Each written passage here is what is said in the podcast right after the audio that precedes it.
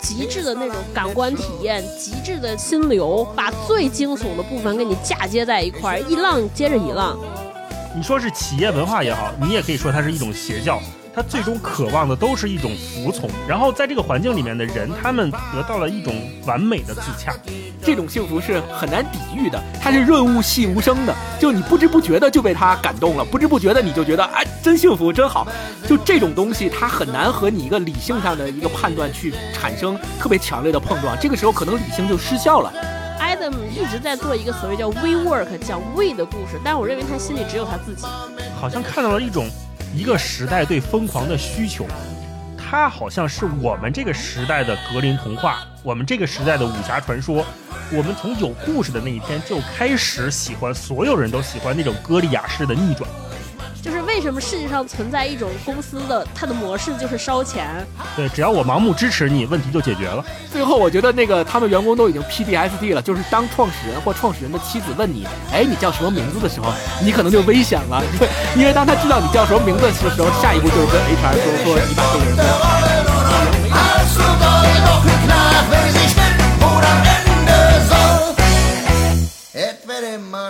大家好，欢迎来到今天的文化有限，我是超哥，我是大一，我是星光。哎，Hello，大家好啊，嗯，今天又是我来 Q，就是我们节目今天就可能又进行一些比较轻松的话题。嗯，今天最轻松的事儿呢是这礼拜我们不读书了啊，我们这礼拜改改聊看电视剧了，非常开心啊。我那天翻了一下咱文化有限的记录，上一次聊看电视剧居然是二零二一年三月份。还是看那个纪录片儿，我不是笨小孩儿，一年多以前，然后剩下一年多的时间净看书了啊！今天给大家调剂调剂，我们不看书了，改看美剧了。我们今天跟大家聊的一部美剧呢，英文名叫《We Crashed》，翻译成中文名叫《初创玩家》。它讲的呢是一个和创业相关的故事，而且这家公司很可能很多朋友都知道，甚至在这里边工作过。这家公司叫 WeWork，就是一个做共享办公空间的这样一个公司，对吧？如果你的年龄跟我们三个人的年龄差不多啊，是八五后或者九零后。你甚至也赶上过，甚至亲历过这个前些年特别火热朝天这个互联网创业热潮。嗯，那么你看这部剧的时候呢，可能就会跟我们仨一样，回想起一些往昔峥嵘和复杂的岁月。复杂这个词儿用的好啊，我就是非常复杂看这个。对，心情很复杂，频频带入。但如果呢，你没有在互联网工作过，或者没有特别近的参与进入到过这些公司，没有近的参与过这个热潮，那也没关系。就是可以从这部剧里边呢，就是你很小小到可以思考一些和这个工作啊、职场啊如何选择自己的道路、职业生涯相关的一些事儿。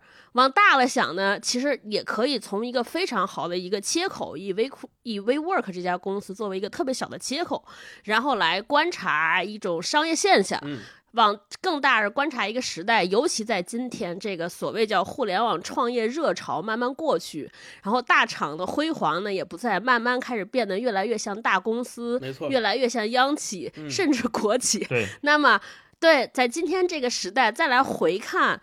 通过这部片子再来追忆那个热火朝天，对吧？大家鼓足干劲向前干的那个时代，那个站在风口上 猪都能飞起来的时代。对，我觉得大家也是一个非常好的反思和醒思的作用啊。然后接下来就就是闲话不多说，来进入我们今天这期节目啊。好，开始聊这期片子之前呢，我们仨。就是也做了一个暖嘴的小 暖嘴的小环节啊，对，热嘴小环节，我给他们俩出了个问题，我们三个轮流答一下三道题，大家呢也可以跟着答一下，把答案写在评论区啊。第一个问题呢是说，假设啊，你们俩现在是一个刚刚毕业的应届生啊，你摆在面前有四个 offer，嗯，第一个 offer 是世界五十强的央企，嚯，第二个呢 offer 是世界五百强的外企。第三个呢是像这种字跳啊，就是腾讯这种互联网大厂。第四个是一个刚刚成立，可能就是在三年以内这种独角兽公司啊。就就这几个 offer，你们会怎么选？啊，想先去想去哪儿上班，或者你们会考虑什么？嗯，哎，我问一下前提，我们选的时候带着现在的记忆和认知吗？呵，随便。都随便，随便啊，不设限。那就是下一份工作想去哪儿？不也可以，就是角度不一样嘛。对我，我刚拿到超哥这道题的时候，呃，看到这四个选项，惊了一下。我想，这要是刚刚毕业的应届生能同时拿到这四个 offer，那说明你太优秀了，简直。对，随便挑，这得多厉害呀！对，没事，听咱们文化有限的人都都这么优秀。好的，没错，是的。呃，我想了半天，我一开始的时候有我有两个维度啊。第一个维度是我在这四个里边，我想了想，就是我自己没有试过的，呃，我可能想去尝试一下。这个就是刚才大一说的，带着现在的这个记忆和现在的经验去挑。后来我又一想呢，我说，呃，那我们刨除掉现在的记忆和经验，我怎么挑？第一个维度里呢，我挑的是我会去世界五百强的外企，就是 B，哦，因为为啥我没去过，这 就。答案很简单，就是没去过，呃，所以这这个就是带着明显带着经验嘛，带着现在的这个记忆嘛。其他的三家就意味着三个都去过了，类似的可能就是比如创业公司，呃，去过了，呃，成立不久的创业公司，好歹去过一些低配版的，和想成为独角兽未遂的，对，独不独角兽说说不好嘛，就，但是就是最起码前半前半句是符合要求的，然后创业公司对吧去过，然后。这个互联网大厂也去过，还有包括央企，呃，最早的时候也待过，所以这三个我都待过。那我唯一没去过的就是世界五百强的外企。所以如果带着现在的记忆和经验，我可能会选择 B。但是呢，第二个维度就是刨除掉现在的记忆和经验，完全站在一个刚刚毕业的应届生的角度，我会选 A 或 B。就不选大厂和独角兽公司，理由也很简单，就是以现在二零二二年站在二零二二年现在的环境的角度和未来三五年的趋势看，我觉得选 A 和 B 相对来说是比较安全的，因为咱们后面可能马上就要讲到了啊，就是互联网大厂这个股价也是蹭蹭蹭往下跌，是蹭蹭蹭往下跌还行，一般都是蹭蹭蹭往上涨，就是哐哐哐往下跌，夸夸往下跌呀，夸夸的，没错，就是咱们现在也说不好到。底是是一个什么情况？然后成立三年的独角兽公司呢？如果不看 We Crush 的之前，我可能还会是一个选项。但我看了 We Crush 的，就也不行了，就心里有有点有点 PTSD 了。对，所以我的答案就是呃，选 A、B 吧，A、B 两个里边选。嗯嗯，大老师你呢？嗯，我应该选 B，就世界五百强的外企。我跟星光理由是一样的，就是那仨咱也大概都待过，知道个什么意思。哦。而且我最近不是跟辉瑞的一些朋友有些合作嘛，然后我发现，哎，辉瑞这种肯定是世界五百强了吧？他们还待遇还挺好的，比如他们每周三有一个就是不开会 day。呃，这一天就不许开会，呃，领导所有的会都不能安排在今天，然后每天下午什么到六点半就准时下班。就以前我们觉得外企就是，呃，可能我们看陈应真那个《夜行货车》里边那种把人不当人，都是螺丝钉。但是好像现在这个方向有点调转，好像我们现在看这些外企啊，还挺在乎这些员工的权益啊，然后休息休假呀，什么休假期间不能回邮件，回了邮件你可能还能去告你们公司。然后包括咱们也聊过纪录片《美国工厂》，工会的力量嘛，要跟资本家做斗争。所以我会觉得，好像现在的所谓的这些外企更能还把人当人一点儿。所以我会想，那去这个世界五百强的外企去看看，应该还行。但是对我来说，还有一个非常严峻的要求，就是你去外企，你得全是英文吧？这个，嗯，嘴非常的生了，已经。虽然咱当年都考过英语，可是你现在要说让咱。用英文跟人家沟通对话还是有点怵，所以勉勉强强选 B 啊。超哥呢？嗯，我也是经历了两个，我我我想有两种可能，比如说也是像星光那样带着今天的记忆。我那个是觉得说，如果我像今天这样非常笃定的知道我未来想去创业，那我大概的选择就是肯定是先去五百强外企，然后待两年，然后再去创业公司。就是外企，其实在我心中，我觉得就刚刚大老师说那种所谓比较人性化的制度，它其实在我心中就代表一种现代管理制度的天花板。嗯，就是它应该是一个标准答案，或者是标准答案，甚至最好的一个答案。我有时候觉得说很多。就毕竟这个企业现代企业制度就是从西方诞生和发明的，所以今天很多中国的公司，它虽然规模很大，甚至它的发展速度很大，它的公司的成长节奏很大，但是但是如果待久了，你会发现说这个公司里边的各种组织架构，它成为一个现代管理的这个组织来看，你去看清朝的剧，那些帝王剧，你会发现还有非常相似的 基因和情况。对，就它是个现代的公司，它甚至是一个做。比如说做元宇宙的，嗯，做 AR、VR 最前沿科技，但是你进去发现，哎，怎么还是跟朝廷是一样的，你知道吗？需要有宠臣和这个爱妃，对对对对，非常像，甚至有一些还有后宫，你知道吗？但是你你去大外企，确实是他。能看到非常好的现代化管理制度天花板，所以你大概能知道说我要做一个公司未来往哪儿走。我觉得这是你还是要去看一看。然后回到创业公司，我觉得创业公司其实对人来说是一个能力的集成和荟萃。就大概率你在创业公司待过，就会知道说什么叫做十八般武艺，就是你恨不得这个公司只有俩人干了所有人的事儿，这个过程非常煎熬。但但反正我看我现在我所有的，比如说我的人脉资源、我的能力、我的各种方面技能，其实都是那两年在创业公司干出来的，所以我觉得还是很历练。但是的但是，就是人生不可能假设。我想了一下，说你就是当我是本科生的时候，我根本不可能知道我要去创业。我根本不知道，当这几个选项摆在我面前的时候，我大概率还是会选 D，就是因为去央企我肯定不行，就不自由，这个选项就不曾存在我的人生字典里边。去外企，英语不行，就是我从来没有起心动念过去外企，因为我知道，就是我的表达也好，我的优势也好，在用英语表达面前就没有任何，对我也不会去。对，然后去大厂吧，就是在大厂和这个就是创业公司之间选，有可能就是看哪个面试官更给我留下的印象比较好，比较亲切，甚至长得帅，可能就去那个公司了。但我想，就是大厂的这个压力很激，就是竞争面试很激烈，什么压力测试，一群人在屋子里 battle，我可能面试到一半就走了，太累了，不干了。所以我跟你说到最后，可能还是选 D。所以你看。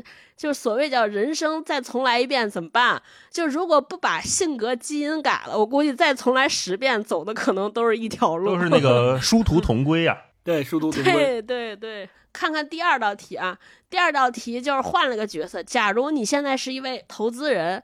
掌管着非常多的钱，可以决定一家小公司的生死命运。嗯，然后呢，现在你面前有一堆投资人拿着 BP 在这儿等着见你呢，可是你没有太多时间给他们，你只能向他们问三个问题，用这三个问题来决定你是不是投钱给他们。对，拿着他们的商业计划书 B PPT 要给你讲他们公司是啥样，对吧？就就是那个谁做那十七页的，要提高人类的意识。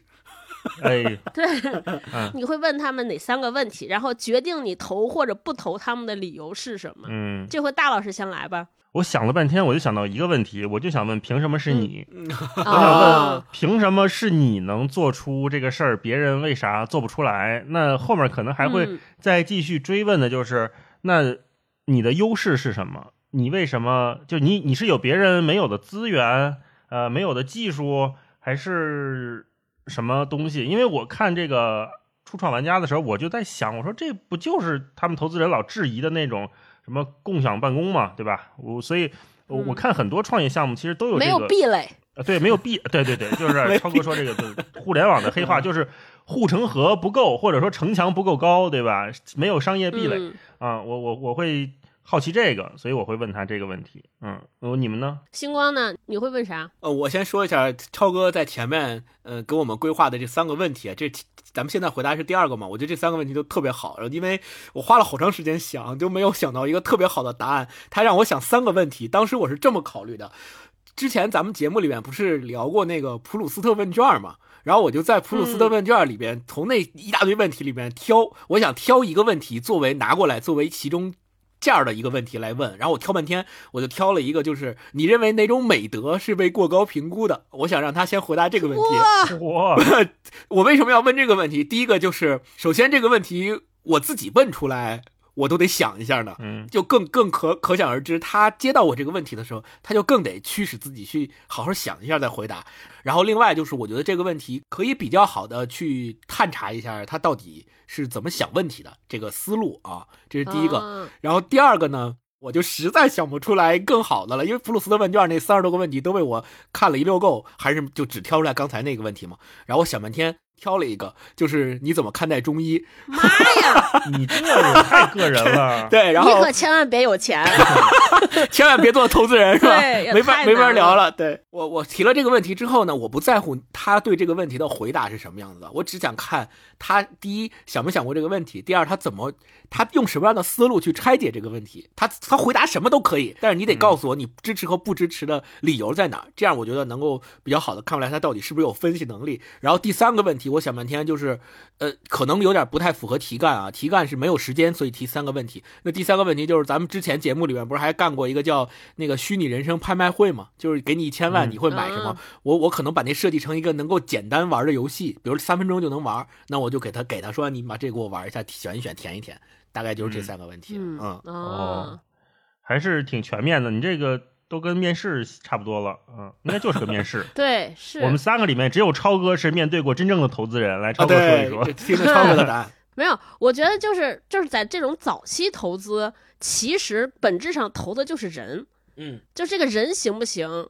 只要这个人行吧，这个事儿呢，就事儿行不行，基本上我觉得每个投资人心里觉得也都是玄学，因为、哦 对，大概就是觉得我我觉得这个人是个厉害的人，或者是一个能成事儿的人，那我就投他。如果这个事儿他干不成，我再 follow 他下一个项目，直直到他成为止。哦你看最后咱们看《微 Crash》里边那个孙正义软银那个人，他不就是在看中看中这个 WeWork 的创始人嘛？嗯就所以，我其实也是在看人。然后我看人，我可能会问三个问题。第一个问题，我会问他为什么要创业。嗯对，就我觉得就是这可能是对一个人他起心动念的这个意图，嗯我要判断。我我可能会从这个问题来中，我感觉我能 get 到两个嗯信息：一个人这个人是不是足够真诚和诚实。因为你会发现，很多人创业的时候，他可能就是说我就是想挣钱，我就想成功。如果坦白的说这个，我觉得是 OK 的。但是好多人他就会包装，说哎呀，我有一个梦想，我要实现这个梦想。你会发现他也说不圆乎，大概率第二种我就会完全 pass 掉。但你比如说，我是因为挣钱，还是为了让我个人成功，还是我真为了干成一个事儿？我觉得在这三个之间没有对和错，也没有好和坏。但你要真诚的表达，我觉得这是我最看最看重的。哎，嗯，不说瞎话。对，第二个我可能跟大老师问的也很像，就是为什么这个事儿你干，你觉得你有什么优势？我觉得这个倒不是真的。真的，他需要他来说服我，嗯他要有什么优势？我觉得这个问题其实背后考察的是他是不是对自己有足够的清醒的认知和判断。啊他要通过这件事儿知道说，呃，首先通过这个问题，他可能我可能能看出他对这个行业他要干的这个事儿有没有做过足够的研究。嗯第二呢，我可能通过这个问题能看到他对我他对他自己的了解程度，以及他是不是对自己足够坦诚，对我哪些是我的强项，哪些是我的优势，哪些是不行，对吧？我觉得这个也能看出来。第三个，我可可能会问他的问题就是。你有没有合伙人？你怎么评价你的合伙人？嗯我觉得这个大概能看出来他，他首先他看人怎么样，他更就是不是有那句话嘛，就看他是个什么样的人，其实是要看他和谁在一块玩儿，对，他和什么样的人在一起。嗯所以我可能会问这三个问题，就是他和什么样的人在一起，呃，包括他对别人的评价，其实是能够看出来他们团队的凝结程度，以及他在这个团队中的位置，以及是不是搭配适配。没错。对，所以我大概率就会问这三个问题。嗯嗯，我觉得如果是超哥这三个问题的话，《We Crash》里边那个亚当根本就过不了，就拿不到这笔钱了。对嗯也不一样，我觉得每个人的标准不一样、啊，这我们可以往后边谈。反正我可能，我要是拿钱，我可能就更更倾向于选择那些他更相信团队，他更依依傍组织的人啊。嗯，对。然后，那最后一个问题啊，最后一个问题就是身份又变了，嗯应该我觉得都不不会很远，这应该不是个假设，就是过些年肯定又一轮新的创业大潮或者新的这种机会又来临了，那个站在风口猪都能飞的这个时代又回来了。然后有一天，你的晚辈或者你的亲戚家孩子，对吧，放弃了非常稳定的工作，决定要进一个这种类似于像 WeWork 的这种。公司独角，兽它是一个站在风口上的独角兽公司，然后有创始人非常有人格魅力，嗯对吧？是个名人红人。他说我要特开心，说大一叔叔、星光叔，我要去那儿上班了。啊比如就是铁锤，嗯你会给他什么嘱咐？嗯嗯，你会给他什么提醒？嗯，嗯，对，这个题也特好，就像前面第一道题一样，放弃了世界五百强外企和五十强呃央企的然后非得去那个三年的独角兽公司，这个时候考上？公务员了，说不行，我不去上公务员了，我就要去那儿创业去。对，有一啊个梦想你会，嘱咐他啥？嗯大老师，你呢？呃，你会咋咋劝他？我会劝他，我说我首先鼓励他，我会建议他去。呃，首先你得去看看，看看知道怎么回事儿。嗯，然后我会跟他说，呃，最好准备好一种信心啊，呃，不是信心，最好准备好一种心态，就是迎接信仰崩塌的那一瞬间。嗯因为我们都知道，你离一个特别特别崇拜的人近了以后，你难免你一定会在他身上看到你以前想象不到的、你看不到的缺点呀、不足啊，甚至很大的问题都可能会被你发现。这个是在他的公众形象里面一般人看不到的，所以大概率这个人都有这一面。这一面我会跟他说，这个很正常，你不用把它当成。呃，你的那个梦想就破灭了。你要知道，每一个人都是复杂的，准备好这个。另外呢，我觉得再准备好一点呢，就是让他也知道，就所有公司都会黄的。然后你也不可能在这个人身边 干一辈子，你也不可能在这个公司哎干一辈子。所以你要知道，随时都会有离开的那一天。不要把自己的所有的心情啊、呃好坏啦、呃人际关系啦，甚至你未来的生活的主线，都寄托在这个公司的环境里面。你应该有自己的生活、自己的朋友、自己公司工作以外的社交。这个我是希望他能继续保留的，因为我们都知道，如果你去了这种三年的独角兽公司，你肯定特别特别忙，你肯定会和以前的很多好朋友啊，很多事情渐行渐远。你可能你的爱好你就放下了，你喜欢的事情你可能就不做了，你就觉得公司工作最重要。我可能三点起来还得凌晨三点起来还得看看手机有没有老板艾特我，我在群里回消息。你可能会进进到这样的生活状态里面，但是。与此同时，我希望他能有一个心思，说我还保留着，尽量保留着以前那些比较珍贵的回忆和关系。是的，这个关系是会走下去的。嗯，我会嘱咐他这两点。嗯然后第三点呢，嗯就是说，呃，你要尽可能的最快的在这个公司里面学到你认为最重要的东西。比如说，嗯你喜欢这个创始人，为什么喜欢他？他为什么有人格魅力？你欣赏他的哪一点？是他审美特别好，嗯还是他眼界特别开阔？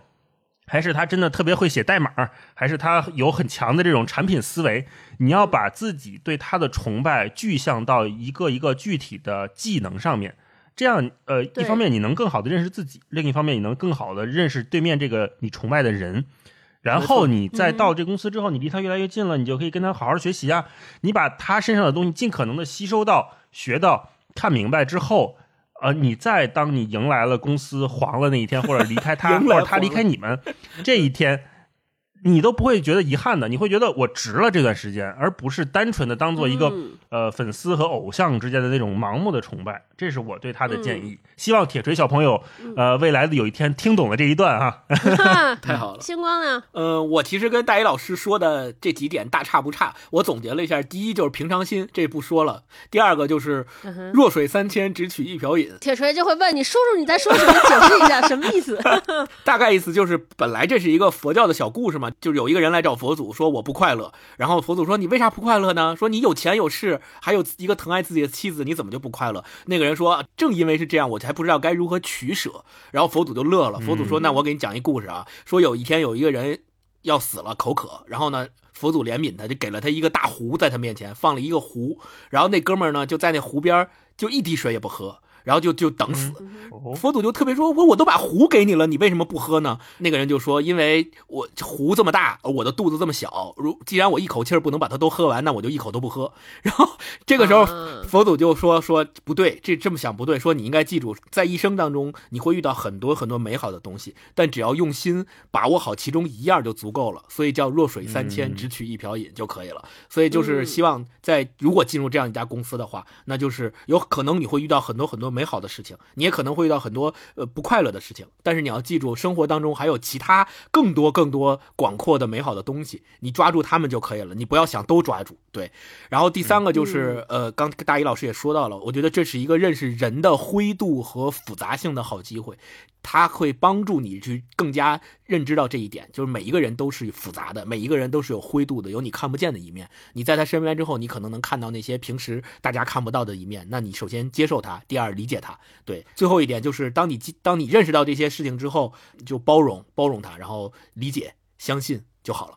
对铁锤的将来，如果他要真的要进入到一个独角兽公司啊，对他的一些嘱咐，超哥呢？嗯，作为一位母亲，你的嘱咐应该是最直接的、最直达的。对，对我可能会跟他说两个事儿吧，就我的嘱咐应该涵盖在大老师的那几个。第一个，我想会跟他说说，你要享受过程，但不要托付终身。哦，对，就就，我觉得就是去创业公司或者去任何公司工作，就我我觉得大家现在应该没有像咱爸妈那种说我要在这个公司。就是一辈子干到退休的这种心态了吧？嗯应该不会有人有了。比较少了。我觉得也没有什么不会黄的公司。当年比如说爸妈就是大工厂那个时代，对吧？觉得是有铁饭碗或者金饭碗去工厂，最后不是也有倒闭或者下岗潮嘛我？爸当年在部委呢，部委部委都没了，这都拆散了。是，所以真的没有所谓叫铁饭碗这一层。这更更何况是一个创业公司，所以我觉得就是要进创业公司，你要你要抱着是在学习或者在享受，你要看整个淋漓淋就是这种非常热血澎湃也好，但是也也可能是狗血的一些过程，你就把它当成一个 tour，就是你去那儿参观游览学习就 OK，但但是你不要想说我要来这儿实现梦想，我要来这儿实现财富自由，就不要抱着这样的期待啊，就把所有的期待都融合在过程里边是。的，第二个，我可能就会跟他说说，你要看一个人，就是相比于听他怎么说，更要看他怎么做，嗯哼，这是他了解他的办法。我给大家举个例子，就是经常。我们就尤其像我们这中年讨厌的中年职场人，就老会说哇，这老板又开始给画饼和洗脑了。啊，就我们反观一下，说我们是什么时候发现老板在给我们画饼和洗脑呢？嗯，一定是那个你会发现他说的和他做的之间有差异，那一瞬间开始，你才开始想说，哎，他好像不是这样的人。崩塌了。我举个例子，比如说，我们会听到很多很多的人说说啊，我们这家公司，我们为了用户体验，对吧？我们可以做出一切牺牲，一切要以用户为基准，对吧？这这是应该经常听到的。但是你会观察一个习惯，你会发现说，很有可能他。说出要以用户为准的这个人，他是一个几乎从来不和我们目标用户这样的人在一块玩的人，他更多的时间是跟投资人在一起，更多的时间是和这个所谓叫这种 level 更高的人在一起。早就脱离群众了。对，你就知道不太可能，因为他根本不知道用户要什么，很难很难。或者还有一些，比如说说啊，我们要对用户就是尽可能的和善，nice peace，但是这个人又是一个非常暴怒、非常暴虐的人。你就知道他大概率不会做得很好，为什么？因为你都不能够体察到站在你对面那个人的心情和需求，那你怎么能够体察到那些隔着屏幕你根本看不见的人对你的期待和需求是什么呢？我觉得很很难满足。说的对，所以就是你你还是要看他，就是回来那个话，就是你你要看他做，然后通过他做的事情，慢慢描绘出来他是一个什么样的人，他为什么能成功，为什么变成今天，这是应该学到的，而不要听他给你画那些特别激动人心的那种东西 啊，打的那些鸡血。对、嗯我就会跟他嘱咐这两点。嗯，那我们今天正式进入这部剧啊，那个我们呃，我们先开头，先让大老师给我们讲讲这大概是个啥剧，讲了个啥故事。嗯，初创玩家这个剧呢，英文名叫 We Crashed，翻译到初创玩家，其实直译就是我们破产了，我们崩溃了啊。我们搞砸了苹果在今年三月份推出的一部八集的电视剧，讲的就是刚才我们说的这个 WeWork，也就是全美最大的共享办公空间啊，可能也是全世界最大的之一吧。从不到十年的时间，怎么从零起步到估值四百七十亿美元，再到一年之间损失了四百亿美元的故事，讲的是这么一个事儿。那它既然讲的是一个公司呢，主角一定是这个公司的创始人，所以其实这部电视剧讲的是这个 Adam Newman 和 Rebecca 是怎么，就他们两个夫妻俩是怎么从无到有把这家公司建起来，后来又怎么膨胀，怎么把公司霍霍完的，大概是讲这么一故事。我当时看的时候，我就说，还这个节目呢还是 We WeWork 出品的，所以我在想说，哎呀，这个怎么敢这么自己黑自己的这个原创始人 CEO 什么的？后来才知道，这个一开篇、不是 CEO 了讲了，对他早就已经被踢出去了，已经不是 CEO 了，所以这个应该是继任的这个 CEO，呃，说我我们要整一个市场的市场动作吧，我估计是这么这么弄的。嗯然后呢，演 Adam Newman 的这个人呢，是我们都知道的这个杰瑞德·莱托，我们也叫莱托少爷。很多人对他比较熟悉，是他演过这个最近近期的作品，就是 DC 宇宙里面的扮演的小丑，然后演了几部。对，然后女主角就是我们都比较熟悉的安妮海瑟薇，她演的是 Rebecca。那在整个故事里面、嗯 r e b e c c a 也起到了非常非常关键的作用，但是往往会被人忽略，因为这个 Adam 的这个光芒实在是太大了，所以很多人会把会把对 Rebecca 看作 Adam 的副手，或者是只是他的妻子，可是远远不止于此。我们后面可能还会再聊到哈。嗯哼，好，那在这中间十年的时间里面，肯定是八集是演不够的，那它中间也是有取舍的，嗯所以中间也设计了很多对 WeWork 的负面的报道和争议。我们甚至可以说，整部这个 We Crashed 就是伴随着对公司创始人 Adam Newman 的争议展开的。都是负面。至于是对，什么样的疯狂和争议，我觉得每个人在看电视的时候都能感觉到不一样的那种劲儿吧，那个劲儿很特别。还有值得一提的呢，就是这部剧呢给咱播客长脸了啊！这部剧是一个改编自一个播客的电视剧，嗯，也是对对对，WeWork 自己出的一个六集的播客。这个播客的原名就叫 We Crashed。那六集的播客我还嗯听了一下，它有点像美国播客的那种制作方式，就有一个人在评述，然后放一些这个录音，音效嗯，对，放一些音效，然后放一些采访片段，所以我感觉这个整个的播客听感并没有我们看电视剧这种直观的观感来的强烈，这是嗯，这个播客的事情。嗯还有呢，嗯就是刚才我们也提到了，说 WeWork 这家公司，如果是关注互联网圈或者创业圈的朋友，应该都不陌生，可以说是这几年全球最瞩目的独角兽公司之一了。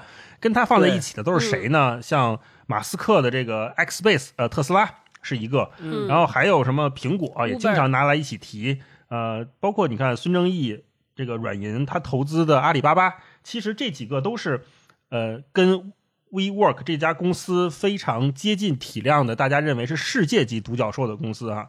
然后这个 WeWork 呢，嗯北京也有，上海也有，上海应该还更多一些，我还去过几次，我不知道你们去过没有啊？嗯我第一次去的时候，我我还挺意外的，因为我知道它是一个共享办公的空间，但是我没想到它是这样的一个空间。我们以前以为你共享办公，你就是格子间呗，呃，然后可能嗯。装修的好一点，怎么样怎么样的。但是我去了之后，我发现，呃，它首先都是大玻璃，特别漂亮，特别亮堂，嗯，然后里边还有什么 KTV，然后有台球桌，对，然后吧台的这个咖啡、啤酒、水、饮料都随便喝，我就感觉有点像我们当时小时候去的那个避风塘啊，就高配版的避风塘。这 小时候咱不是都是什么哎呀，暴露年龄了，上学的时候去那儿38上块钱喝一天？对，十十八块钱，十八块钱喝哦，一天，十八块钱哦，十我还我还说高了，对十八块钱喝一天，十八块钱喝一天，然后里边冰淇淋还免费。你说说，到时候就是每次去完避风塘，第二天你准窜稀，就是吃冰淇淋吃多了。所以我去那个 WeWork 第一次去的时候，我觉得，哎呦，可以，我这咖啡那我可得得着，我得多喝点儿是吧？然后因为上次去还是因为工作原因，所以没好意思喝啤酒。对他那还有啤酒，对精酿，对直接直接打那个酒头，直接可以出的那种。前几次去的时候，觉得 WeWork 这公司有点让人眼前一亮，很很意外。然后后来嗯才是知道它是有后面有这样的故事，所以嗯呃，我们看像这种呃 WeWork 这个剧啊，就是 We Crash 的这个剧，往往会想说，哟，看着看着觉得，哎，还能这样呢？然后又看着说，哟，还能这样呢？会有这种 所谓的不适应，然后惊喜啊、会有频频会有这样的感觉。其实这也是过去几年我们整个你说媒体也好，或者说你一个观察者也好，对互联网这些创业公司的概念，就是时不时来一个幺蛾子，时不时来一个新东西，idea，那种很新、很乱、很张狂，也很不确定。这就是整部剧嗯带给我们的这种感觉。然后为什么说这次提议咱们一起来聊这个剧，也是因为在这个剧里面，我们看到了好多我们过去工作过的影子，不管是公司的影子、同事的影子，还是老板的影子、合合伙人的影子，都在里面。包括呃，这个世界是怎么看他们的，他们在其中是怎么自处的，都非常的熟悉。所以我说这里面能聊的点，我们作为三个互联网从业者，很真实，真的很真实啊！这就是整个这个 WeWork 的情况。那接下来这个星光给我们聊聊，就是为了便于大家后边听着比较舒服啊，因为我知道听我们节目的人好好多都不是互联网的做互联网创业者这个圈层的人群，所以我们给大家大概让星光简单讲讲这个这个电视剧里边设计的这些公司啊，以及比较重要的决定了这个公司走向的命运攸关的一些人，嗯比如说软银的孙正义啊，这些人到底是谁啊？对 WeWork 这个公司到底咋回事儿 啊？包括有一些黑话，星光也可以给大家普及 普及。嗯，对，刚才大一说的已经非常的全面了，我就补充一点吧，就这个剧从第一集他就抛出了一个特别劲爆的情节，就是他的创始人被董事会罢免 CEO，是在第一集就出现了。第一个场景，对，后来他才展开说为什么会出现第一集的这个被罢免的情况，后面是怎么一步一步走到这个情况的。大家可能以为 WeWork 是一个初创企业，然后没几年独角兽公司发展很快，这些都没问题。但实际上 WeWork 已经做了十年了，到今年是第十二年了。它是二零一零年就创办的，所以是走了十年的路，走到了这个情节。然后他这个电视剧里面集中讲的那些让你觉得。好像看起来这么有问题，这些人都疯了吗？就有这些情节，只要集中在一九年、二零年、二一年这三年，因为他们那三年的时候是想那个 IPO，就是想在股市第一次募资上市。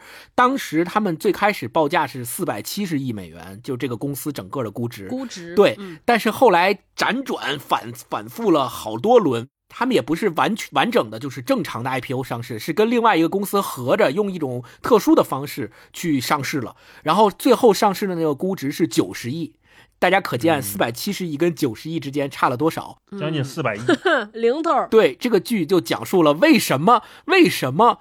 一个值四百七十亿，最开始大家都觉得能值四百七十亿的公司，最后给搞成了只有九十亿，勉勉强强上市的这样一个局面。最开始我觉得不是大家都觉得四百值四百七十亿，是亚当觉得四百七十亿，然后投资人都被他说服了，就都被忽悠瘸了。嗯，对他报价了嘛，然后大家都觉嗯得行，那咱就按四百七十亿走，所以就是大家最起码都认，一开始都认可了这个报价，后来发现不行嘛。对，那我来讲一下这个电视剧里面，除了 WeWork 的创始人，还有他的妻子，还有他的合伙人、他们的员工以及这个公司发展过程当中的很多事件以外，他还有一个特别重要的人物。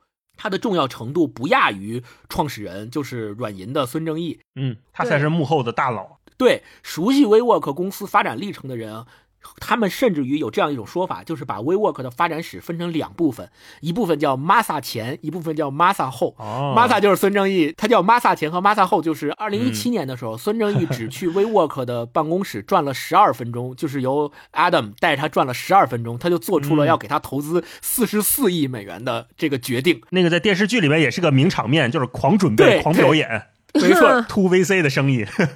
就是因为这笔投资一下子让 Adam 和整个 WeWork 觉得自己突然又行了，觉得自己嗯能做成世界第一了，他们自己也膨胀起来了，野心也膨胀了，所以他们把这个分为 Masa 前和 Masa 后，就是 Masa 的钱进来之后。WeWork 就变成了另外一种模样，另外一个公司，另外一种野心，所以后面才有想要 IPO，然后四百七十亿跌到九十亿，这种种跌宕起伏，让你眼花缭乱、目不暇接的故事。找着富爸爸了，没错，然后呃，嗯。简单讲一下孙正义吧。孙正义其实就是韩裔的呃日本人，他现在已经是日本公民了，他是第三代韩裔日本人，就是以前他的祖父是韩国人，然后祖父来到了日本，来到日本之后，他的父亲呢是在日本做这个博清哥生意，就是大家我不知道大家知不知道，博清哥就是、就是赌博机。对对对对对，哦就是弹子机，就是玩那个嗯弹球的。嗯所以他是做这个的。然后后来呢，他们家等于经商以后，他是家里的四个孩子的老二。然后后来他就呃上学，去那个美国加州伯克利上学，但是据说是没有拿到毕业证，因为他没参加毕业典礼，哟，着急回日本，啊所以就没参加毕业典礼也。是个疯子。没错，然后他上大学的时候呢，做了两件事是比较出名的。他不是就学习英语嘛，然后学习电脑嘛。那个时候芯片儿就是微处理器，在那个年代就刚刚兴起，他就认为微处理器是会来成为未来世界的这个主导，于是他就想搞这个。然后他自己呢，就每天干一件事儿，每天在字典里面找三个单词，把这三个单词组合成一个新的词。他看这个新的词能不能变成一个创业的想法，就是 idea。哦，那会儿就开始造词儿了。他这么干了半年以后，他发现他竟然能够积攒下来，他觉得能实现的有一百五十多个词都能这么干。后来他就真的从他造的这一个词里边转化了一个 idea 成一个产品，就是那个移动翻译机。其实现在很常见了，就是你说一句日文，然后直接他能给你翻译成英文，嗯就相当于帮助那个一句英文不会的人可以跟那个外国人交流嘛。后来他就把这个专利卖给了夏普公司，夏普公司给了他一百万美元，这个是他的第一桶金。啊，对，然后上大学的时候还有另外第二个一百万，是他把一个游戏叫《太空侵略者》，一个游戏是从日本引进了他的引进到了美国，然后也拿到了一百万。这两个一百万就成了他创业的基本启动资金，然后他就用这个钱，大学毕业以后回到日本，开设了软件银行，就是现在的 SoftBank 这家公司。嗯这家公司最开始的业务是啥呢？就是他从美国和欧洲把他们的软件买过来，就代理权在日本发售，就是相当于我举个例子，比如说微软他要卖 Office，那他在日本的话不能直接卖，他就找软银帮他代卖。类似啊，不是可微微哦微软没跟他有这个业务，是别的公司，所以他就在日本。后来软银做大了以后，他垄断了日本软件代理行业的百分之七十的份额。那个时候哦刚巧是所谓的第三次浪潮啊，什么互联网高速路啊，什么软件行业呀、大蓬勃、大发展的阶段，所以软银就趁着这个机会，风口上的猪嘛，就飞起来了。然后软银就变成了一家特别特别庞大、资金雄厚的公司。同时，它除了做软件代理之外，它还投资，投资美国的公司雅虎，投资中国的公司，大家都知道阿里巴巴，嗯，然后也是江湖传闻，跟马云聊了四分钟就决定了两千万美元的投资计划。对，翻了八千多倍，嗯都是这种故事。嗯后来软银就渐渐渐渐在他的这个带领下发展，然后就发展成为了一个旗下有四百多家跨国企业。都有他的股份的这样的一个庞大的投资集团和庞大的公司，这个就是整个孙正义的这么一个跟他软银的发展的历程。后来呢，他也投了这个咱们说的 WeWork，然后投了很多世界知名的、大家耳熟能详的这些独角兽的创初创公司。但是呢，最新的消息是五月十二号的时候，他们发布了新一季的财报。嗯在新一季的财报里，软银公司取得了这个亏损额是他们有史以来最高的亏损额。哦原因是因为他们的愿景基金第一期愿景基金和第二期愿景基金投资的这些互联网初创公司、互联网创业公司的股价，在这半年之内都是疯狂下降的，亏损也是疯狂的高涨。这个就是、嗯呃整个孙正义和软银的故事。然后孙正义特别要说的是，孙正义他在公开场合说过，说他说我的孙这个姓氏啊是来自于汉族的孙，就是他说他是中国人的后裔。嗯但是呢，经过专家们去考察，其实不是，他还是韩裔，就是韩国那边的那个孙姓是他的那个祖先，并不是汉族。他他发表这个言论呢，是在那个亚洲有一次他来参加这个亚太论坛，他在亚太论坛上发表演讲，说自己是这个汉氏这个孙姓。可我我理解，我猜啊，可能是为了拉近那个跟台下这些投资者和台下这些听众的关系吧，因为他毕竟是参加的亚太论坛嘛，不知道去欧洲可能就不不这么说了。对，但是关专家考察他还是韩裔的人，所以这个情节为什么要特别提到？就是在这个电视剧里，就是 Adam 他专门去第一次见孙正义的时候，就是在印度参加一个这个初创论坛，然后他专门去让人发了。这个孙正义的成长历程，然后在这个成长历程中去找他能打动他的点，然后专门做了一次演讲，就专门其实是吐孙正义的这么一个演讲。对，还把他爸带去了，让他爸当一个工具人。对对对，让他爸做这个工具人儿的，就这个这个情节还是特别有意思。可就我们可可以想见，这个 Masa 跟 Adam 其实他们两个人在以某种还施彼身。对某种性格特质上还是有非常相近的一面的，怪不得这两个人惺惺相惜呢。对，嗯，后来软银跟 WeWork 之间也有了很多次的这个诉讼啊，就是因为 WeWork 实在是不挣钱，就太亏钱了，亏的这个 Masa 实在也没辙了。因为 Masa 的钱也不是他自己的，他是从那个就是沙特阿拉伯那边拿的主权基金嘛。对对后来那些王子们也都说。王子告诉他说：“你不能再投 WeWork，你再投 WeWork，我就不给你投钱了。”就直接跟 Masa 就这么说了。后来 Masa 没办法，就说：“那 OK，他就拒绝了给 WeWork 再投钱。然后 WeWork IPO 失败之后，他为了救他，然后提出了很多收购要约。现在的情况，基本情况是 WeWork 有百分之八十以上的股份都是在软银手里的，所以相当于现在 WeWork 是软银旗下的一家公司。然后他们把 Adam 赶走之后，把他赶下 CEO 他之后，电视剧里边有一个情节，就是来了一个南美长相的一个人接替了这个 Adam 的 CEO 的职位嘛。那个人是软银的员工，就是软银的合伙人，他相当于是职业经理人，然后相当于救火队长，然后把 Adam 赶下台之后，他就临时来当了这个 WeWork 的 CEO，然后改造 WeWork、对，这个是整个关于在这个电视剧里面出现的软银和孙正义一个特别重要的角色的背景知识。嗯，好呗。那我们接下来就正经的聊一下这个观剧的体验啊。就我觉得很多人。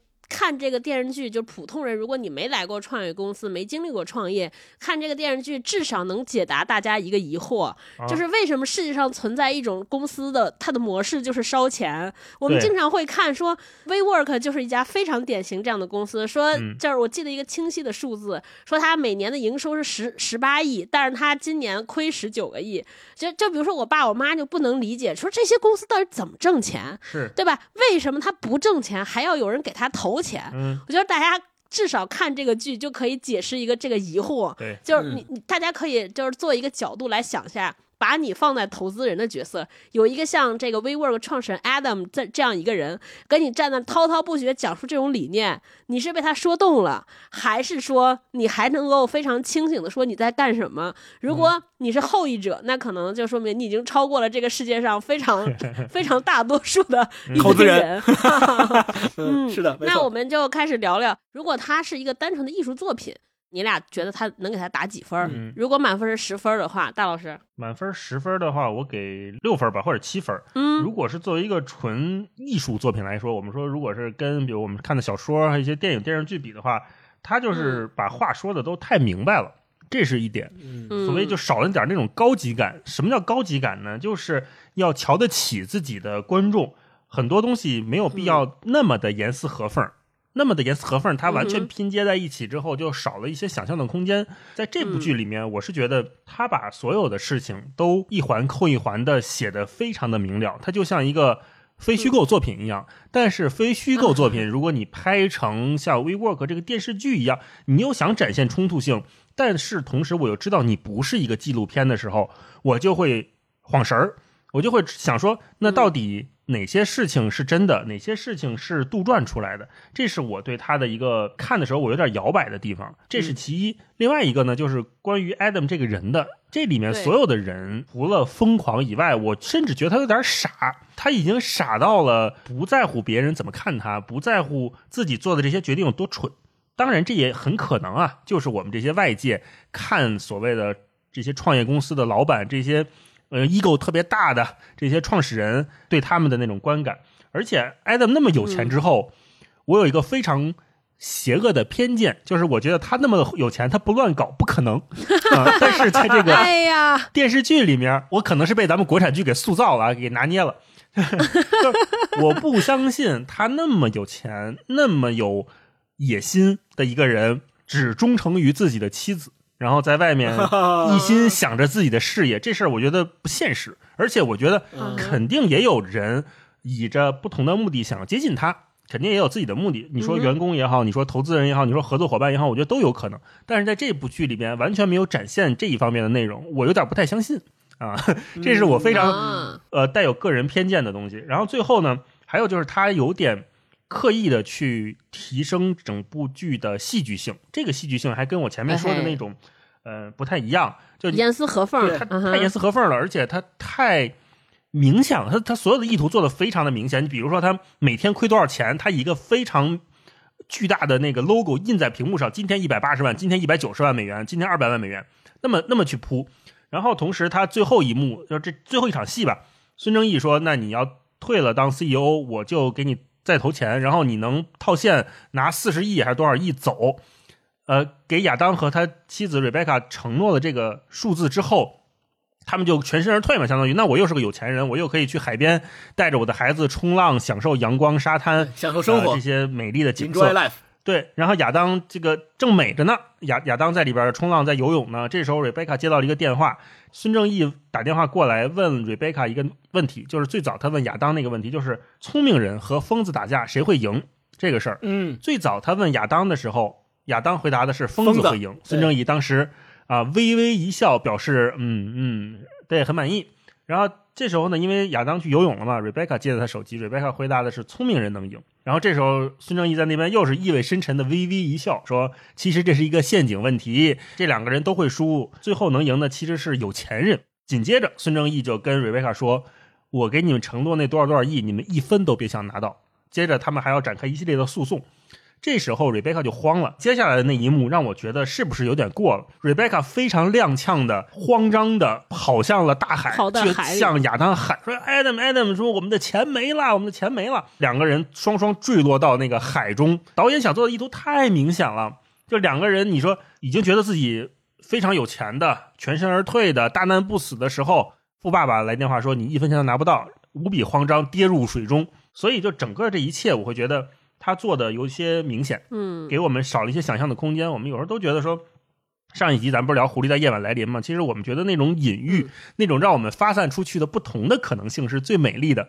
可是，在这部剧里面，可能是篇幅有限，可能是受限于 WeWork 这家公司他们自己的要求啊，这些我都可以表示理解。身为一个乙方，对对 对想到了，是，身为一个乙方，你肯定甲方说能拍什么，只能拍什么，其他的不许拍啊。甲方已经给你拍了这么多他们的缺点了，但是其他的你就不要再挖了。所以我会觉得有些遗憾。嗯，星光你给打几分？我跟大一的看法稍微有一点点不同，就是我最开始的时候刚看，从第一集看到第五集的时候，在我的心目中，这部剧还是七分的一个剧，十分满分。七分的原因跟嗯大一的原因差不多，就是我觉得他拍的呢，让你知道它是一个挺刺激的、挺疯狂的、挺挺混乱的这么一个创业故事。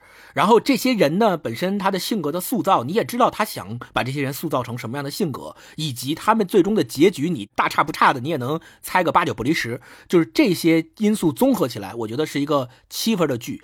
但是等到看完第八集，看完结尾，字幕都出了之后，我再回顾整个片儿，我就把这个七分调整到了八点五分。哟，哇，最后一集发生了什么？对，涨的这八点五分的原因是在于前面的那些事情啊，你觉得挺疯狂的，挺混乱的，然后你觉得有些东西特别不可思议，觉得怎么怎么能这么乱搞呢？这公司就被你搞成这样了，这太不可思议了！怎么就四百七十亿一下就九十亿了？这些人都是傻子吗？然后你会有这些疑问一直跟着你在全程看的过程中，但是你知道最后字幕之前，他有一个小环节，几分钟的，就是他把那个真实世界里的那个 Adam 和真实他们俩长什么样子，然后他们给那名利场什么杂志拍封面啊，然后接受采访啊，然后在各个论坛上面发表这个演讲的时候的这些东西，通过最后那几分钟给展示出来了，就跟前面的七集八集的电视剧形成了一个非常非常鲜明的对应。这个对应就让你一下觉得说，哦，原来我前面看的这些所有的东西。都是真实发生过的历史事实，这个时候你就会觉得就更疯狂，就是这种疯狂和混乱的感觉就更上一层楼。一看，因为最开始你觉得怎么能这样呢？疯了吧，这帮人都是傻子吗？然后最后给你一个几分钟的一个小片儿，告诉你说这些人真实存在，他们就是这么干的。他们就是在名利场这么拍的，而且你看那个呃，Adam 和他和那个他老婆在拍名利场那个杂志的那个封面的时候，他们拍的那个场景、他们的坐姿、他们的姿势、他们的态度、他们的眼神，所有的都是在那个后面的那个真实的发生的那个故事里边是一模一样的。你就觉得哦，原来我前面的那些怀疑全是真的，就是这些投资人孙正义给他投四十四亿，这些投资人觉得四百七十亿能 IPO 成功，同意了这些签的这些协议，什么这些他把他把这个自己租的这个办公场地又又花钱又卖回给自己的公司，什么种种骚操作，你都会觉得原来都是真的，就一下子我这个嗯疯狂的这个点啊，和我觉得他们混乱的这个点一下子就更加深了，所以我给这个剧给了八点五分。就假如说他最后没有这个情节，就最后没有那个小片，没有这个对应，我可能还会把它当成是一种艺术。虚构的，对，很多情节可能是虚构的，很多情节可能是为了证明或者为了表现他们的疯狂和他们的混乱，才刻意给编剧加上的。但我后来发现，其实没有，编剧其实在这里边没有加太多的戏，就是他们真实发生了什么，他们就给它写出来了。所以我觉得这个是我给八点五分的一个原因。嗯，嗯超哥呢？超哥给几分？电视剧十级选手，我我大概跟大老师分差不多，就六到七分这个水平。嗯我先说它好的部分，已经惊了，就我我其实好长时间没有看美剧了。啊，然后我突然会发现说，哇，今天的美剧怎么节奏已经发展到这么快？因为它第一集上来已经把这个公司的始末其实都交代完成了。如果变成一个大纲来说，你说我只看第一集，让我知道 WeWork 是谁，Adam 是谁，他这个从始至终是怎么回事，其实已经写明白了。嗯我那天还发一集课开玩笑，我说大概中国电视剧可能讲五集能把这个事儿倒腾倒腾完。对，但是我对他的遗憾也是来源于这儿，就是他的进展太快了，而且我觉得是不是也是因为他们判断在流媒体上，大家看影片或者看内容已经没有耐心了，嗯所以让我感觉像一集片子，像看了五个小视频。啊就切割。起来，极致的那种感官体验，极致的就是那种心流，嗯然后把最惊悚的部分给你嫁接在一块儿，一浪接着一浪。没错，然后呢，在这个嫁接的过程中，我觉得有点失真，啊就是因为这是一个还原公司或者还原过去的、还原真实情况的一个片子。那么，我认为它的义务不仅仅在于还原，不仅仅在于塑造，它一定是通过一些抽象或者通过一些归纳来，应该让大家能够发现什么或者感悟到什么。但是现在，你比如说我们看完这个片子，能得出啥结论呢？这个公司黄了，就因为有一个疯狂的创始人。啊这个公司黄了，之所以缔造这个疯狂的创始人，就是因为这些投资人的疯狂帮凶，对不对？嗯身边的人都是无辜的，他的员工都是被他骗了，所有人都是被这个疯子骗了。大概率好多人，如果我们不清楚 WeWork 到底经历什么，大家是不是就能得出这么些结论？嗯，但我认为得出这个结论就是不公平的，就是现在看好像说这个公司成功了，是因为 Adam 对吧？他特别会销售，他特别能喷，他特别会讲故事，特别会煽动，如果没有他，就根本来不了这些钱。对。但你说真的是这样，我觉得不可能。那你当投资人是傻子吗？这些员工是傻子吗？对对，对吧？然后另一方面，你觉得这公司败了，也是因为他挥霍，也是因为他不节制，其他人也没有责任和义务吗？股东在哪儿？为什么会纵容他？就后边这些全没有讲，所以就导致这个事情，我觉得太简单，太黑白分明了。嗯，我就感觉看完这个，好像大家要给这个 Adam 定个调盖棺定论嗯，定个调儿，而且这个调定的是什么呢？我觉得特别荒谬，我看不到这个人做这些行为的动机。我不知道你俩能看到，嗯他到底是追求成功，他是追求钱，他还是追求那种山呼海应、一呼百应的这种所有人对他的臣服，也不知道，对，确实不知道感受不，到。对吧？对，啊、然后你说他爱钱吧，他也不爱，他也没那么爱钱，他这些钱都给了别人。但是你说他不爱钱吧，他有了四十亿、四十四亿之后，他还左兜装右兜，赚公司的钱，占便宜。是所以你就不知道这个人做这一切图了啥？他除了是个疯子不知道他之外动，机在哪那。他是享受什么呢？对，所以我就看着就特别挺过瘾的，特爽。然后里边有大量的那种桥段，美国大俗曲儿，美国你知道吗？大俗就是那种对，Billboard 前面美国的广场舞叮咣叮咣造着，嗯然后每天夜夜笙歌，开然后 party，大家每天就喝醉开 party，然后反正看着贼燥。嗯，看完之后造完之后，哎呀，一想感觉啥也没留下，跟这个公司是一样的。哦，是 是，就跟那个互联网泡沫似的，我们看过去几年都越来越大越来越大各种开 party，各种有钱。嗯，今天这个公司又什么去哪儿团建了，又出国玩去了，然呃，发朋友圈。但是你看嗯后来吧，到现在不都各奔东西嘛，有点像那感觉。嗯，那我们再接下来仔细聊聊，嗯分头说吧。先说一个，看完就是我们不把它当成艺术艺术作品，就当我们学习了一个这个 WeWork 的 case。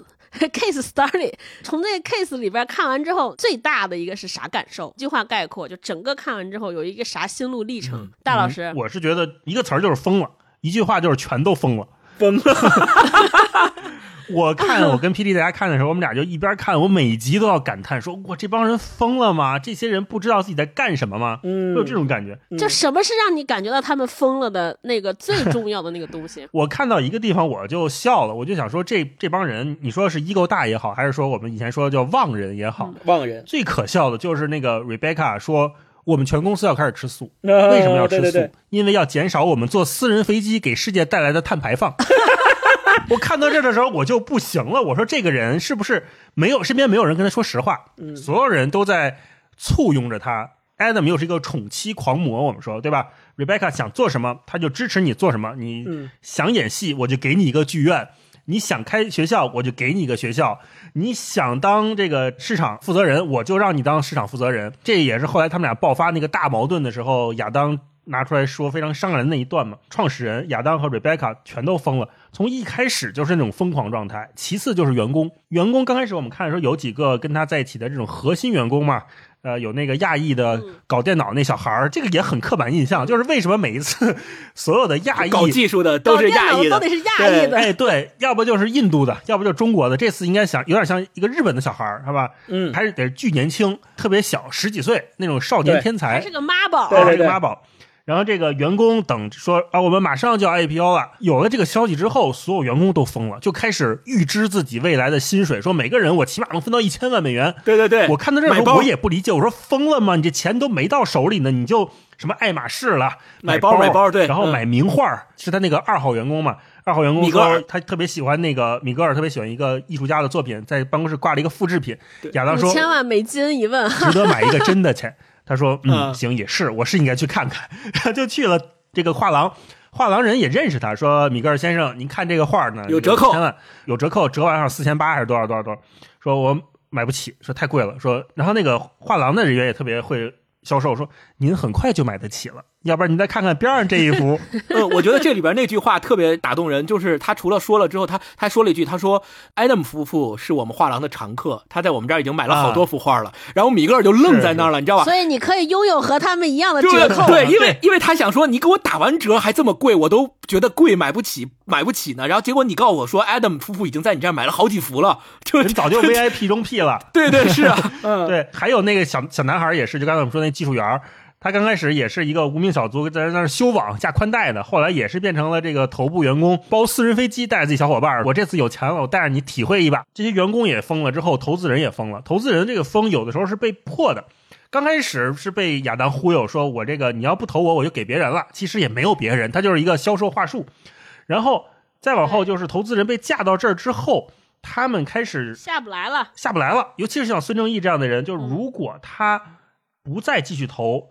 他就要可能把前面赌的全都输光，如果他继续投，他还有可能再次翻盘。所有的投资后来都变成了一个我不得不下注，我没有后手了，我只能这样的这么一个情况。所以投资人也疯了。再往后我再看的时候，我就会觉得说，为什么会这么疯？我们有的时候都会把这一切。怪罪到资本上，说资本有原罪，资本是万恶的、逐利的，这也有点像我们这一次看整个这个《初创玩家》这个剧，好像最后的这些幕后的推手都是我们认为的这种时代里面的疯狂万恶的资本家，他们在逐利。可是我们在看他们在那个公园里面开 party 的时候，这些员工疯狂的在公司里面，你说喝酒也好，玩什么也好，呃，好像看到了一种一个时代对疯狂的需求。嗯，它好像是我们这个时代的格林童话，我们这个时代的武侠传说。我们从有故事的那一天就开始喜欢，所有人都喜欢那种歌利亚式的逆转，对吧？我们好像需要一种兴奋剂，但同时我们也知道，这种兴奋剂它不是普世性的，它不是所有人看童话故事都能得到慰藉，所有人看武侠小说都能获得英雄主义的那种激励，它不是。嗯，我们知道它的所谓的这种兴奋剂是非常非常局限的一种兴奋。那，你必须在那个环境里面，你在那个公司里面，你在这个创业圈里面，你才能跟着他们一起疯，否则在外人看起来，你就是一群傻子。这时候我们说，这种是企业文化，情绪茧房。对，情 情绪茧房这个词儿，情绪茧房。嗯，你说是企业文化也好，你也可以说它是一种邪教，它最终渴望的都是一种服从。公司它创造了什么？它在被什么推着走？我想起来，我们三个首先都在创业公司待过。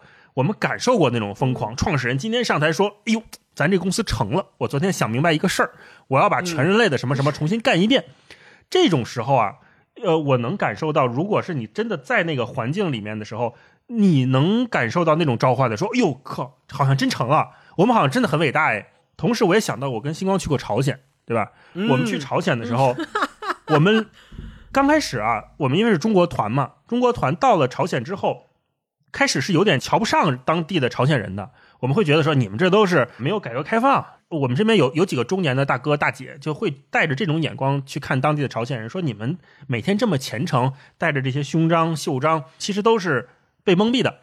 但是仅仅待了两三天呢，我们就被那种真诚的幸福所感染了，我们开始乐于相信，甚至有点羡慕。当地所有朝鲜人对他们伟大领袖的崇敬，所有人见到那个雕像的时候都要去献花，所有人看到那个大幅的宣传画的时候都要非常肃穆的走过去表示虔诚。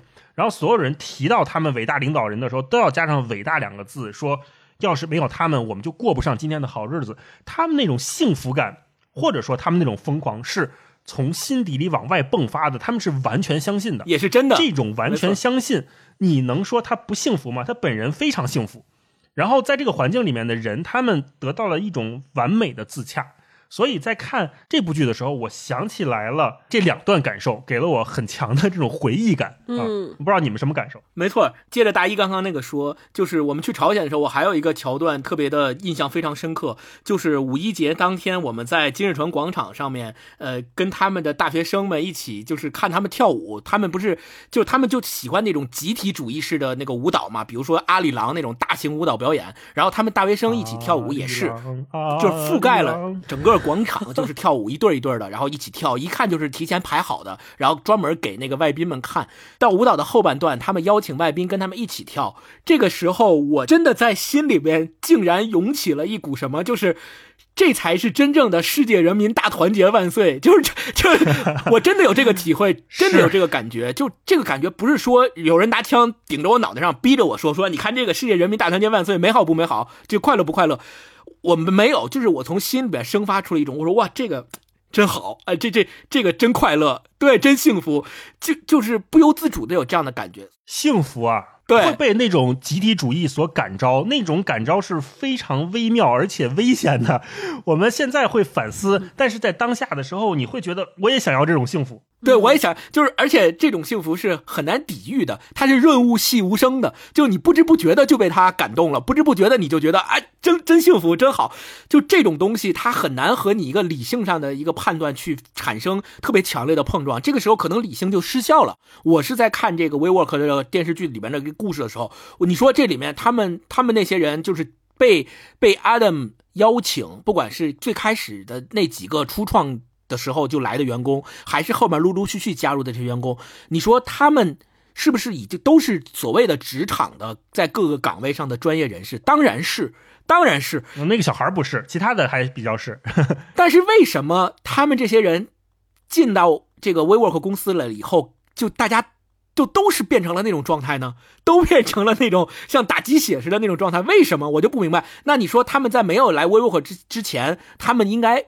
按按道理来讲，他们应该是在互联网或职场，在他们各自的岗位上是一个非常理性、非常专业的人士。但是进到 WeWork 就完全不同了。你看那个里边有一个情节嘛，就是那个 Rifka 的那个他。新结识的一个呃女朋友嘛，其实是另外一家公司的 CEO 嘛，也是创业公司的。后来被 Adam 忽悠，然后加入他们公司，任那个首席品牌顾首席品牌官嘛。后来还被那个丽贝卡给抢了嘛，把这个位置。在这个过程当中就幻灭了嘛。从一开始特别相信这家公司的愿景，特别相信这家公司，我们要一起去提升全人类的意识。然后结果发现丽贝卡不知不觉的就把他的这个首席品牌官的职位给抢了，然后也不告诉他，就在这个过程中背后插了他好几刀，然后最后就一下幻灭了，说。你这什么玩意儿？而且所有的这些情绪就源于嫉妒，而不是因为他做的不好。对，就源于说，我觉得我才是应该上名利场的那个人，你不行，对吧？就。就这种让你觉得说怎么就变成了这个样子，就很很难理解，嗯。然后我我说几个就是在整个片子里边我特别印象深刻的桥段。第一个就是他们可以根据自己的喜好随便的开除某一个他们不满意的员工。对。到最后，我觉得那个他们员工都已经 PDSD 了，就是当创始人或创始人的妻子问你，哎，你叫什么名字的时候，你可能就危险了，就因为当他知道你叫什么名字的时候，下一步就是跟 HR 说说你把这个人给我开了，理由没理由，就是你的气质跟。跟我们这家公司想要达成的愿景不符，所以你走吧。嗯。而且你看这里面多有意思，是他首先都不知道这人是谁，只是我看了你一眼，我甚至连你名字都不知道，我就要把你开了。你说这是一个多么草率的决定？是的，是的，就完全就我不明白为什么他们会把这么强烈的个人意志。强加于这个公司整体的业务运作之上，你不明白吗？这不是所有的创业公司都这样吗？你没待过吗？而且 HR 部门竟然能配合他们，这个也是让我匪夷所思的地方。然后第二个点就是刚才前面说到的，他们有很多个人的 ego 会凌驾于公司的所有业务，就是真的是想一出是一出。今天我说我要提升全人类的意识，那全公司就全部全提升全人类的意识。明天觉得说，哎，好像提升全人类意思还不够明确，那我们再想想，然后又又又不不干了，就一。会儿这样，一会儿那样，就完全没有章法。而且 Rebecca，你看他写那个板子，什么 We We Back，We Back，We Fly，We Grow，We School，什么什么什么。我当时我看到就是说，那个 Rebecca 特别满心欢喜的说，跟 Adam 说，我又想到一个，我们应该怎么样怎么样的时候，我就想说，我我要看到这个板子，我要是 Adam，我当时我就得晕过去，我就得翻白眼儿。可是 Adam 没有，Adam 特别深情的望着自己的妻子说：“哇，你是个天才，你太棒了，我们就这么搞。”我看到这儿的时候，我就已经不行了，嗯。呃，然后另外第三个点就是我特别想呃聊提一下，整在整个剧里面，我特别关注他的那个合合伙人，就是米格尔，因为我我觉得米格尔是这个剧里边唯一一个。体现出专业精神和体现出创业精神的一个人，就是唯一一个踏踏实实的干活的，对，唯一一个踏踏实实干了点活的人，就是 WeWork 之所以能做到那个程度，让他能够去造，就是因为有米格尔在后头给他擦屁股和打基础，他才能够造有造的资本，否则的话，他连造的资本都没有。但是米格尔的性格里面确实也有很多缺陷，比如说他不善于当众讲话，他当众讲话别人都不听他的，整个公司也没有人把他当回事儿。虽然他是联合创始人，但是没有人把他当回事儿，觉得你是谁啊？就就我知道你是联创，但是又怎么样呢？对吧？你你你说的话也不当真。公司的 CTO 都是这样的，你说的话我也不当回事儿，你说的话也不算数，那我干嘛听你的呢？就没有任何就是威望，跟 Adam 的那种所谓的人格魅力完全没有办法比。然后第二个就是。他对他不理解、不赞同的事情，最终还是会支持，甚至于我们说纵容 Adam 的决定。这个我觉得是我有点想不通的。就是他是一个这么专业、有专业精神的人，他这么踏踏实实的干活，他真的觉得。Adam 的这些倒行逆施和所作所为是对这家公司好的吗？他可能不理解也不赞同，但是他到最后还是会支持。我不太明白为什么会产生这样的情况。我有点理解，一个是 一个是最后那个特别俗的那个，就是他说我虽然很多不认同你，但是我爱你。就是最后他们不是有一个小所谓的和解吗？我觉得这个是剧本编剧编出来的吧？我不知道啊，但是我大概能理解米格尔的那个状态。如果我是。米格尔的那个角色，我大概率也可能是像星光刚才说的不理解、不赞同，但是我不表态。嗯，因为好像在整个公司里面，米格尔确实在员工和外界看起来是非常非常不重要的。但是，亚当 Adam 又知道说，如果没有米格尔，他走不到今天。没错啊。然后米格尔这些呢，我觉得他不在乎，他好像没有那么在乎整个公司到底怎么样，他好像只是喜欢画图。他喜欢那种非常基础的动作。你看他那个刷墙是哪一幕啊？就是整个公司都没人了，然后 Adam 非常落魄的回到公司，发现只有米格尔还在还在干活，办公室里面还在画图。因为 Adam 说了，那个接下来要拓展到哪哪哪的那个空间，米格尔还在给他画那个建筑图。嗯，所以我觉得米格尔好像是整个公司里面唯一略微清醒的那个人。对，所以这个也是我比较喜欢米格尔这个角色的原因。我觉得他是整个公司，他把真正这个公司想要做的实实在在的这个共享办公空间租赁的这个业务当回事儿的人。其他人可能都是被艾德姆忽悠走了，说我们为了提升全人类的意识，根本没有把。这个公司的生意和业务到底是个啥？想清楚。那米格尔是想清楚的，并且他踏踏实实把它做出来了。所以我觉得这个角色还是在的。如果没有这个角色，真的，真的，Adam 真的没有可以被他造的这个任何的资本和空间在。这个就是我对这个这个剧里面几个非常印象深刻的桥段的一些一些记忆。超哥呢？我跟你说，这个剧啊，我就是当成教学片来看的，我就是就恨不得都记笔记了，你知道吗？法治时刻是两个部分，交通红绿灯什么那种。对，因为我也在创业嘛，而且也是个连续创业者。我其实是在从他身上，就是从这个创始人身上和整个 WeWork 创业这些身上，在学习一些什么东西。然后还有就是学习 WeWork 品牌动作，我觉得他们这些也太会做品牌了。我那天还和一个做品牌的朋友讲，我说哇，这些名字起的都特好。你说共享办公空间叫 WeWork，然后办了一个学校叫 WeGrow，包括他讲的这些品牌故事。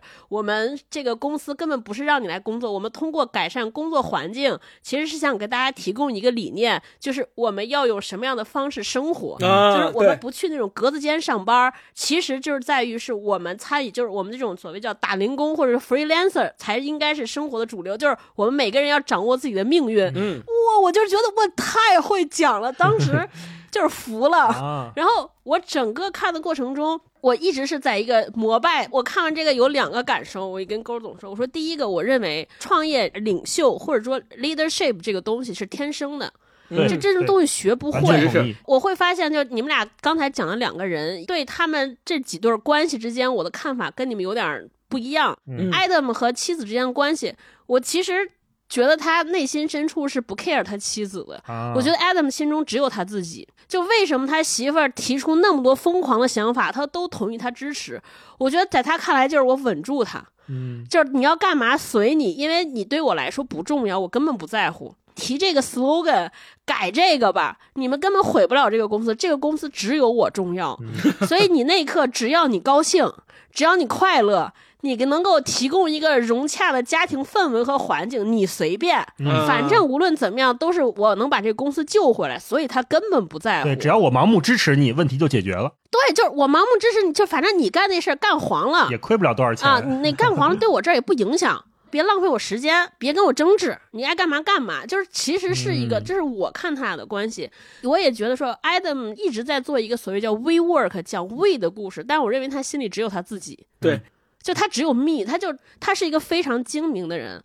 我认为他其实是知道他这个生意的本质是什么，嗯他也知道他的生意没有什么壁垒。我一直觉得他是知道的，所以他才不停的找那么多故事，疯狂的要靠这个图所谓叫拿商业份额、拿市场的这些，我要占据整个市场绝对的领先的市场份额。嗯他觉得只有这样，他才能保住这个生意。他其实是一个非常清楚自己要什么，他的那些疯狂也好，他的那些东都是西也好，表象他就是他的表演。哦对，你看他管孙正义拿钱，他就去研究孙正义喜欢什么，他的过去的履历，嗯而且投其所，而且他那个点特别准，他知道孙正义出生在一受个歧视的家庭有环境里对，有受过这个歧视和霸凌，所以他就讲了一个他和他父亲的故事，然后吸引孙正义的注意，然后发现孙正义说他们那个软银只投科技公司，他就回 来把改成了他一个房地产科技公司改造成，科技公司，实验室，然后招科技的人。对对。对对，就是他每一步其实做的都非常实用，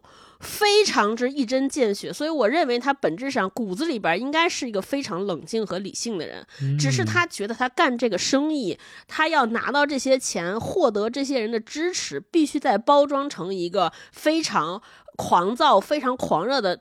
表象之下，所以他就讲了那么个故事，嗯。所以我就觉得哇，这真是就是商业天才，因为创业者他必须得有这种你在逆境当中调动所有人的呃能量，嗯调动所有人信心的、振奋人所有精神的这个东西，就是至少你在创始人里边做那个核心领头的人。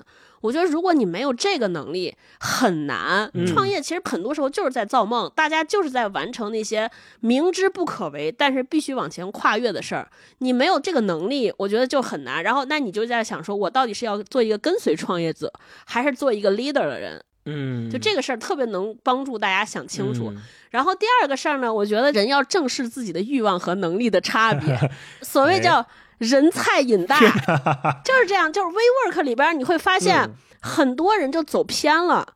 就也许他们一开始就是他的创始团队里边，其实有好多人没想把这个事情搞这么大，甚至我觉得 Adam 一开始也没有想到这个事情能玩这么大，结果最后发现收不住了，那你只能不停的找各种钱，拆了东墙补西墙，然后一步一步把自己逼到退无可退。在你做事情之前，你得先问问自己的欲望，知道自己的野心，然后同时你要有能力控制住自己的野心。哎，刚才说的全都是负面，我提一个小正面。最后一幕 投票表决是否把 Adam 投出董事会、投出 CEO 的时候他，自己也投了最后一幕，嗯对 Adam 自己也举手了，他也知道嗯事已至此，不管是妥协也好，还是他真的无力回天想，明白了一些事情也好，我觉得他的那一次投票是表示他的一次成长，他明白了说有些事情是有局限的，有些事情是我做不到的，有些规则是我必须服从的。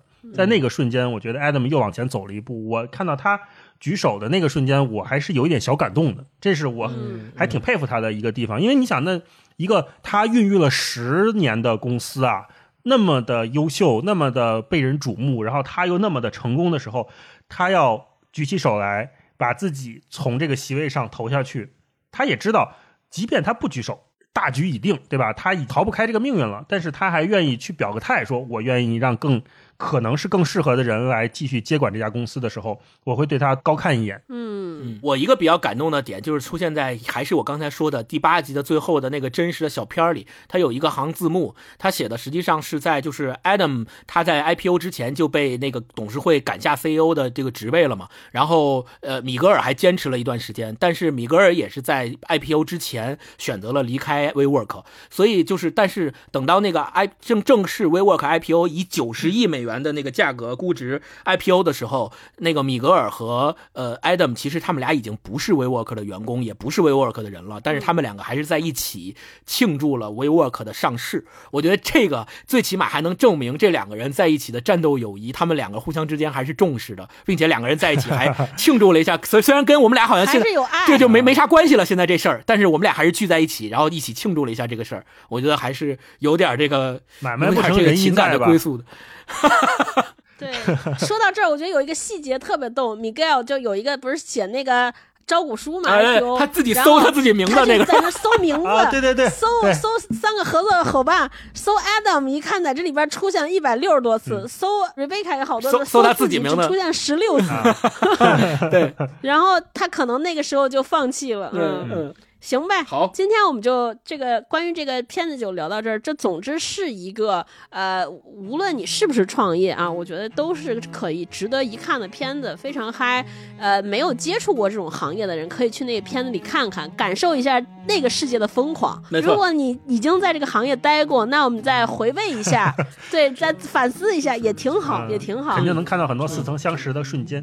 对，然后呢，今天也欢迎大家在留言区跟我们聊聊，你或是回答前面那三个问题，对吧？你你面临这些 offer 你怎么选择？也可以，如果你看过这部影片，也欢迎在留言区跟我们聊聊你的心情。讲讲感受。对对，然后这期呢，因为也没有书，不能给大家寄书，那就是我们三五杯啊，作为一个成长中的企业哈，也是作为一个创业公司，然后给大家寄我们选五个朋友寄一个三五杯的茶送给大家，希望大家在这个夏天里开心快乐啊，也。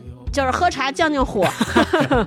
那今天就到这，行。咱们留言区、评论区见。好，拜拜。拜拜。给我一瓶酒，再给我一支烟。